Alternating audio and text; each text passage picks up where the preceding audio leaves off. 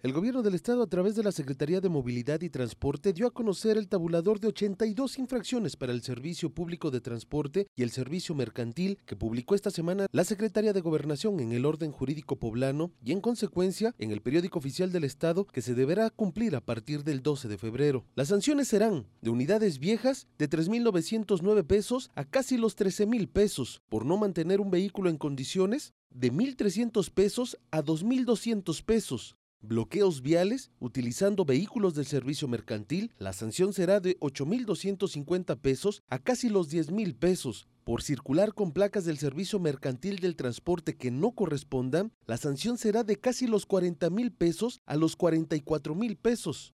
Prestar un servicio mercantil de transporte en un municipio distinto al autorizado de 3.900 pesos a casi los 6.500 pesos. Circular fuera del itinerario o ruta señalando en el título de concesión, la multa será de 17.400 pesos a más de los 26.000 pesos. El personal que no trate correctamente al usuario, la sanción podría ser de un poco más de 400 pesos a los 2.200 pesos. Actos que pongan en riesgo la seguridad del usuario podrá ser de 3.900 pesos a casi los 5 mil pesos, rebasar la capacidad autorizada de pasajeros de 2.170 pesos a más de los 3 mil pesos. Estas son las principales sanciones que se estarán imponiendo a partir del 13 de febrero. La Secretaría de Movilidad y Transporte comenzará el pase de revista para verificar que los concesionarios del transporte público de la entidad cumplan con la modernización e instalación del equipo de seguridad como parte del convenio firmado con los concesionarios para el aumento del pasaje que se dio en el 2019, los cuales, si no cumplen, serán sancionados hasta con el retiro de la concesión.